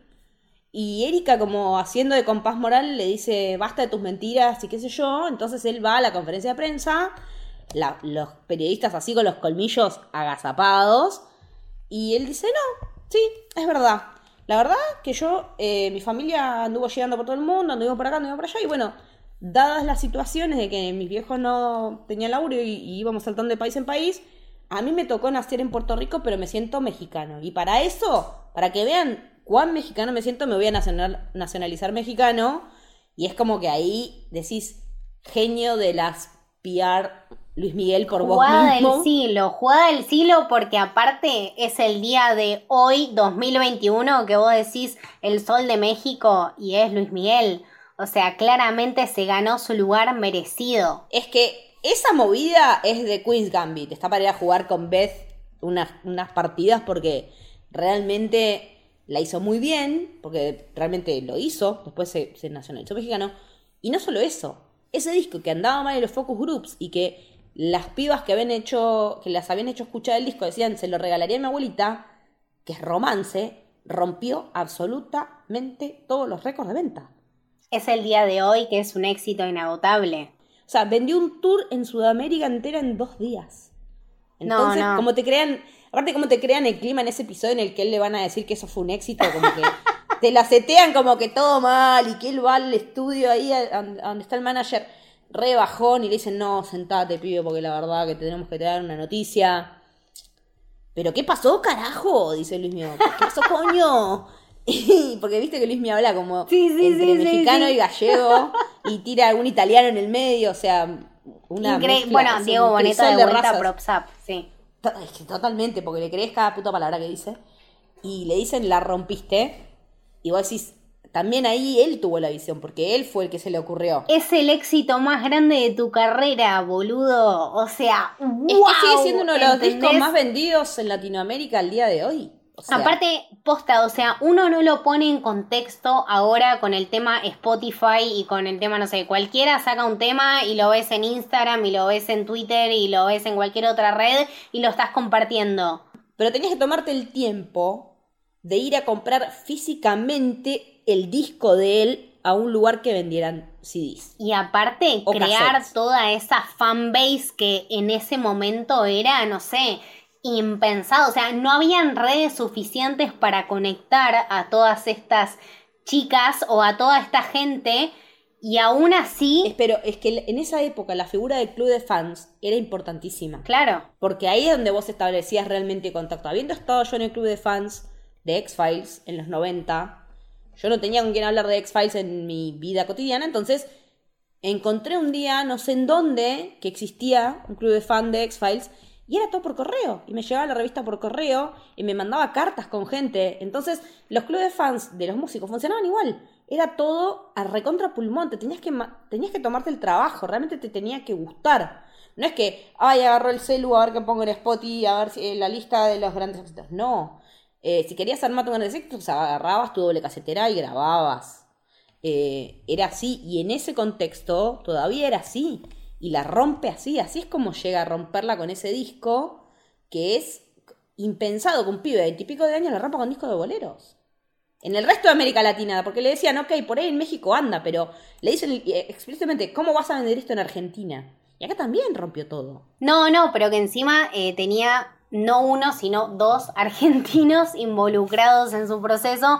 Uno era Hugo como, bueno, su manager y su máximo profeta del éxito.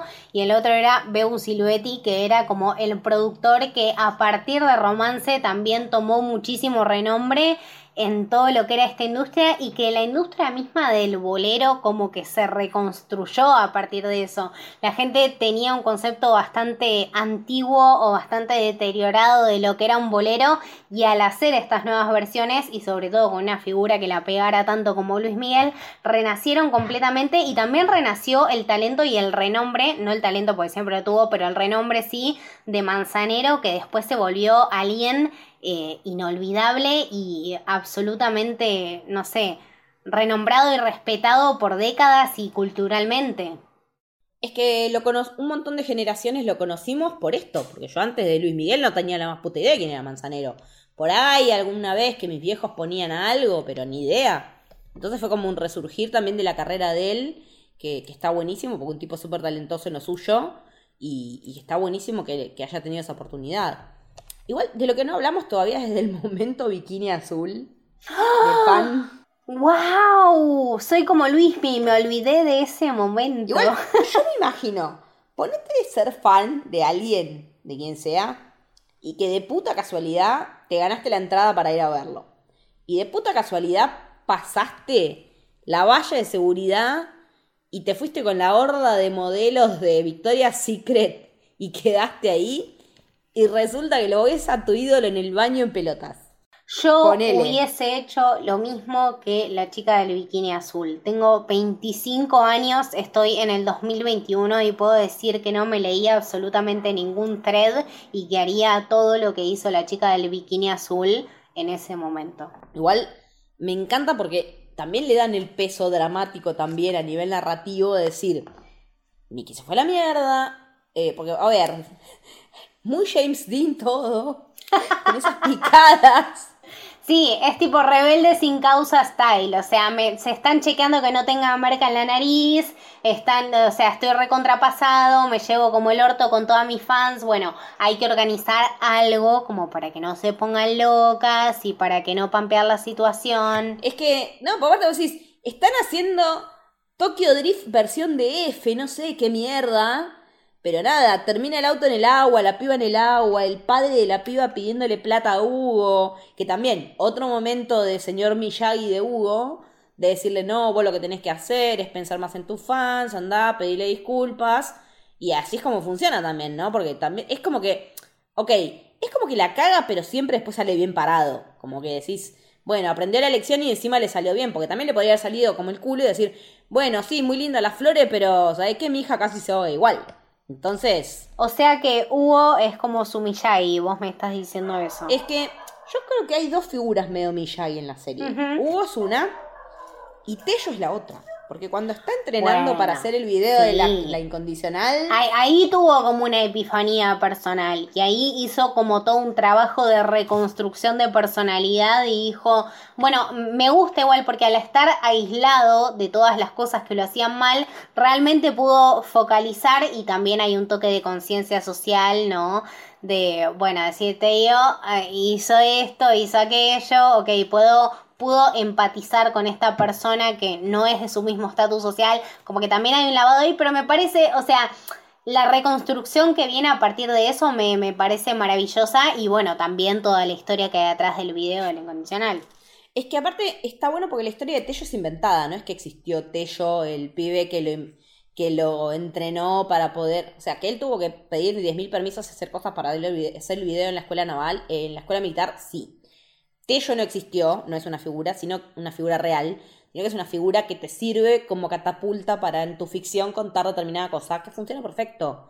Porque aparte los dos aprenden, o sea, Luis Miguel aprende responsabilidad al lado de Tello y hacerse cargo de las cosas, y Tello aprende también a ser un poco más luz, un poco a decir, bueno, sí, tengo esta vida militar y qué sé yo, eh, relaja un toque, está bien, sí, los militares después lo suspenden y no puede dar el examen de piloto porque, bueno, así son los militares, ¿no?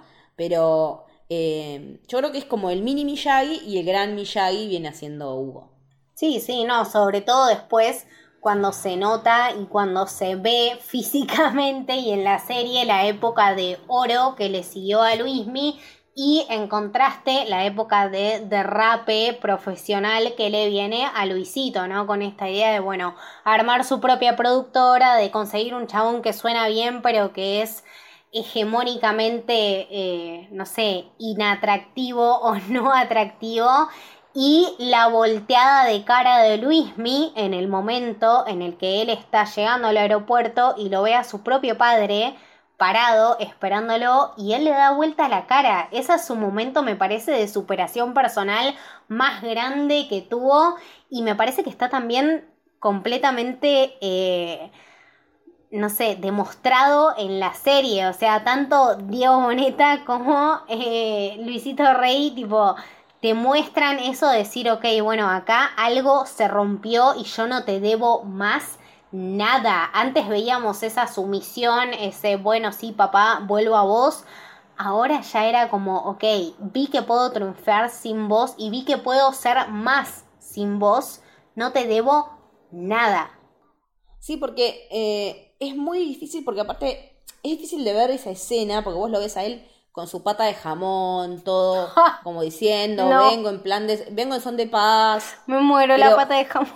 La pata de jamón, en el momento la pata de jamón es tremendo. Es increíble. Aparte, me lo reimagino como que si no pasó, eh, le pegan el palo porque lo veo a Luisito en esa, con su españolada flor de piel.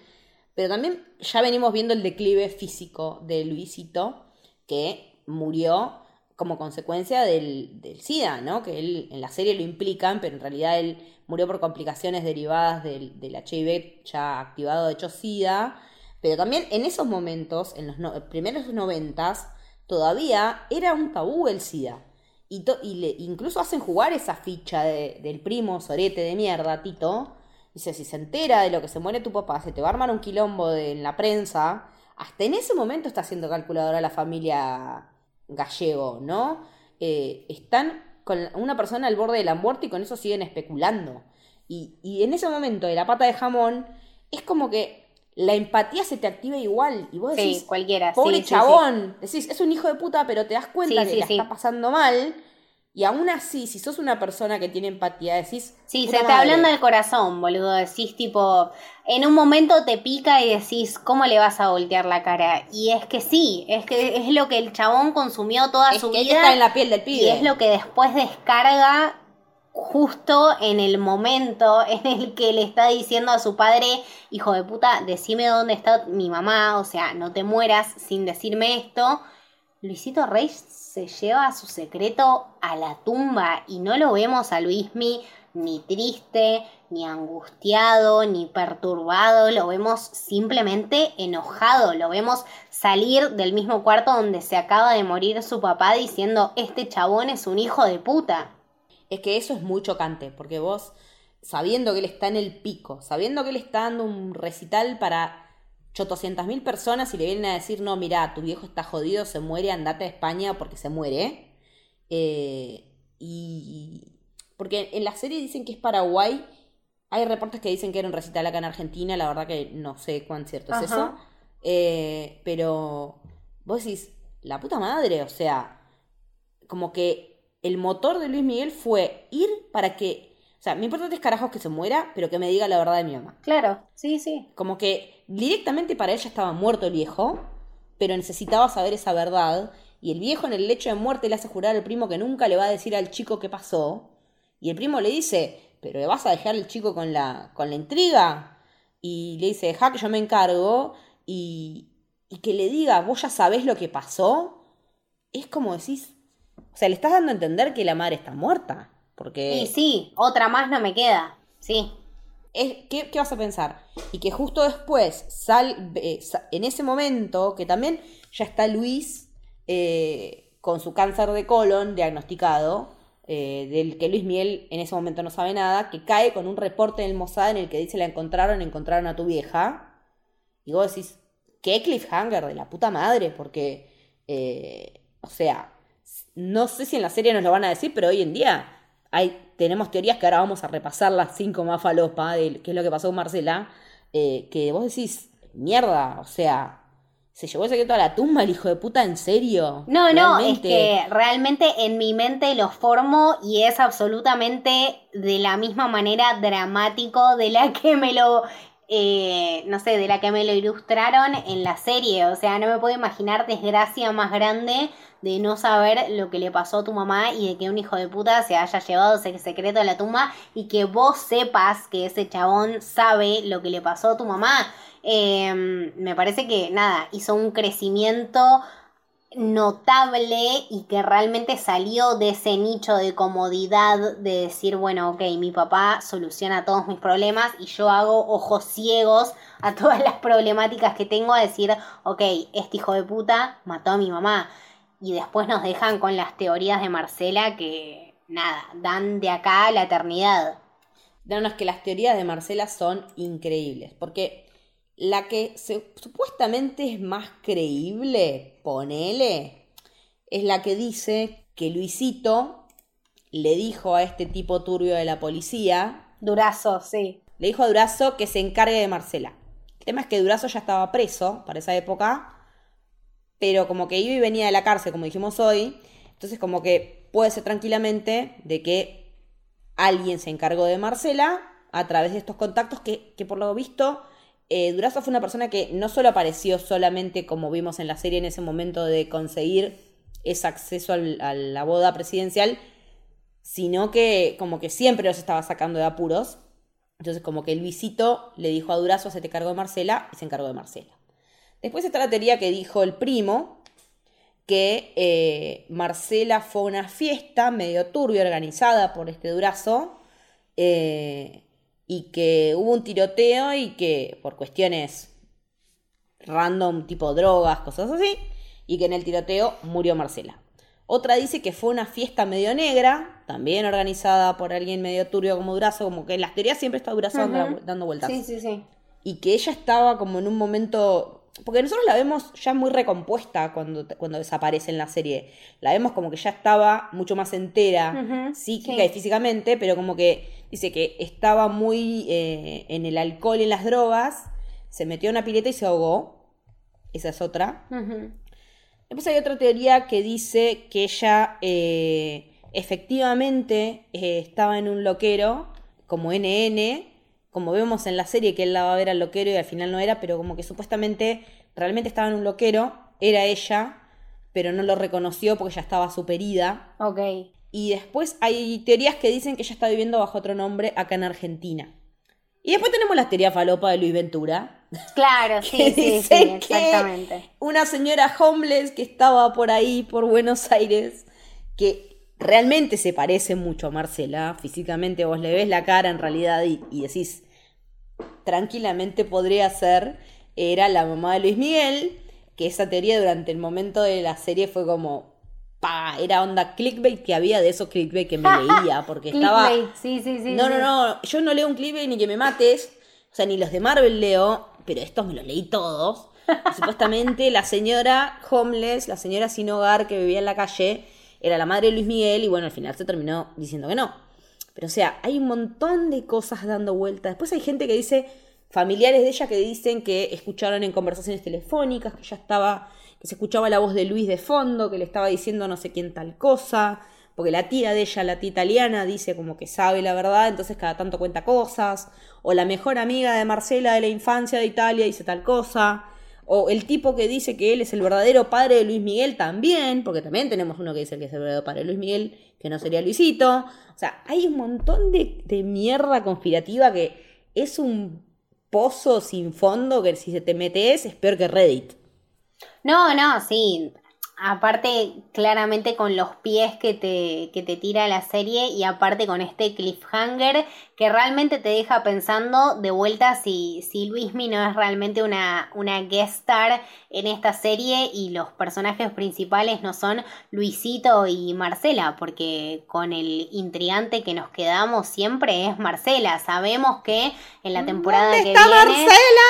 ¿Dónde Claro, está ¿dónde está Marcela? ¿Entendés?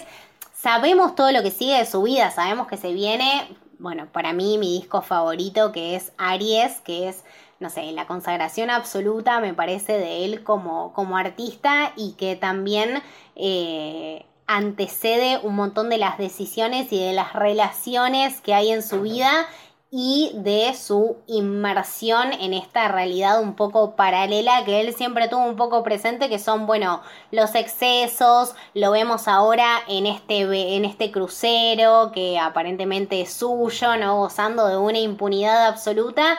Y volvemos a estos paralelismos entre Luisito Rey, el mismo Luisito Rey cuando era chico, entonces como que bueno, es una, es una historia un poco, un poco cíclica, pero me parece que se acerca la mejor época de Luismi como artista y que por lo que vimos en los trailers, Diego Boneta la rompe absolutamente cuando hace ese gesto como que está re duro y cantando en el escenario. Eh, chicos, por favor, miren recitales de Aries en los noventas, es, es Luis Miguel. Es así. O sea, literal, es, Es es el gesto que hace Luis Miguel. Sí, yo, yo lo que quiero es que, que nos muestren por ahí en la segunda temporada, más allá de los conflictos, que va a haber una bocha, porque va a haber una bocha, eh, quiero que nos muestren más de ese Luismi de escenario que empieza a desbarrancar eh, estando ya en las performances, porque realmente es así. Vos lo veías y, y era un recital de la concha de la lora y al siguiente ya empieza a tener problemas y empieza a putear técnicos, empieza a haber quilombo. eh, no creo que lleguemos todavía a la época de Mariah Carey, ¿no? Porque estamos como sacando las cuentas con The Crown. No, para mí te va a quedar el bicho picando. Sí, para mí van a hacer la grande Crown y va a estar una mague extremo. Sí, sí, sí. En- van a hacer la de The Crown y nos van a dejar como, esperemos no otra vez otros tres años, pero si seguimos con el COVID Por así, favor, por no, ahí por sí. Chicos, vacunen, Pero- a, vacunen a Diego Boneta y a toda Vacunen la a crew, Boneta, por favor. por favor, porque necesitamos más falopa, porque te- en cuarentena tenemos que seguir viendo más cosas. Pero sí, yo creo que vamos a empezar a ver como, me parece que vamos a ver una etapa de, de apogeo profesional y de descenso personal nuevamente, pero ya como adulto que es distinto a ver un derrape de pendejo, ¿no? Sí, no, no, me parece que nada, nos estamos acercando a, a una época de, de Luismi donde tiene, bueno, eh, nada, su, su esencia a flor de piel, que es quien quiere ser y que realmente está usando de toda la impunidad de todos esos años de laburo en el que realmente se rompió el orto, porque lo vimos a lo largo de una temporada que lo explotaron desde que era un pendejo hasta que era un pibe grande que pudo tomar sus propias decisiones. Y nada, me, me fascina esta interpretación y me parece que si Luismi está de acuerdo, yo también estoy de acuerdo, así que nada, no puedo esperar a que, a que empiece el domingo y que sea domingo y que estemos todos ahí eh, mirando el nuevo capítulo. Y después, bueno, tenemos el cumple de Luismi, así que es, una, es un episodio ideal y es un día memorable. Y aparte también decirles que estén atentos porque vamos a hacer alguna cosa como un stream dedicada a cada episodio, va a haber más novedades en breve. A mí me parece estén que sí. atentos. Estén atentos a nuestras redes porque tenemos cosas para anunciar respecto a esta serie y a su seguimiento de estos ocho próximos episodios. No van a ser 13 ya como en la primera temporada, van a ser ocho. Entonces me imagino que la historia va a ser más compacta y más intensa. Pero estén atentos porque vamos a tener más novedades. Sí, sí, sí, no, definitivamente eh, esta nueva temporada nos trae de todo y nos trae a nosotras la posibilidad de, nada, estar más cerca de, de ustedes y de conectarnos de otra manera con esta historia que nos llevó este episodio hermoso, hermoso, hermoso y súper completo de podcast. Así que Leti, muchísimas gracias por estar conmigo y por ser mi amiga y por acompañarme en este episodio que me pareció increíble total. ¿A dónde te podemos seguir? ¿A dónde te podemos escuchar? Me pueden encontrar tanto en Twitter como en Instagram en Leticia-Haller y me encuentran acá por Héroe dando vueltas eh, en camino, en episodios viejos de Por el largo camino, hablando de Doctor Who y en breve se viene para Te sigo desde Memento la segunda parte de por lo menos tres que tenemos pensadas de Tenet, que es un episodio que va a ser distinto a todo lo que venimos acostumbrados. ¿A vos dónde te encontramos? A mí me encuentran como Camito del Héroe en Twitter y en Instagram. Debo decir que el episodio de Tecidos de Memento es algo que realmente me hizo me hizo apreciar Tenet desde otro punto de vista, así que realmente agradezco muchísimo el laburo que, que están haciendo desde producción y desde posta del talento que, que le ponen todos los días para, para hablar desde estas cosas. Y hablando de todo lo que producimos, eh, lo pueden encontrar en nuestra casa que es Héroe Producciones, arroba sos héroe tanto en Twitter y en Instagram. Y por supuesto en Spotify nos pueden encontrar con los nombres de los podcasts.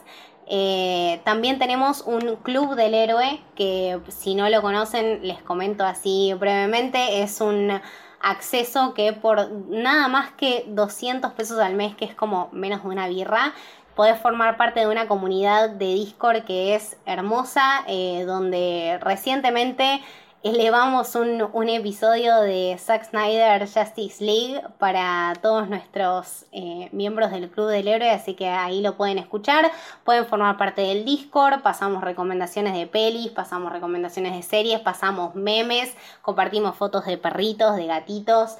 Eh, tenemos todo el contenido básicamente que les gusta. Así que, bueno, por solamente 200 pesos al mes, si quieren, si pueden, pueden ser parte del Club del Héroe, que la verdad es una comunidad hermosa y a nosotros nos pueden seguir por todas esas redes que mencionamos. A Camino del Héroe lo pueden seguir como Camino Héroe en Twitter y Camino del Héroe en Instagram. Y esto fue el Camino del Héroe. Espero que les haya gustado. Adiós. Adiós.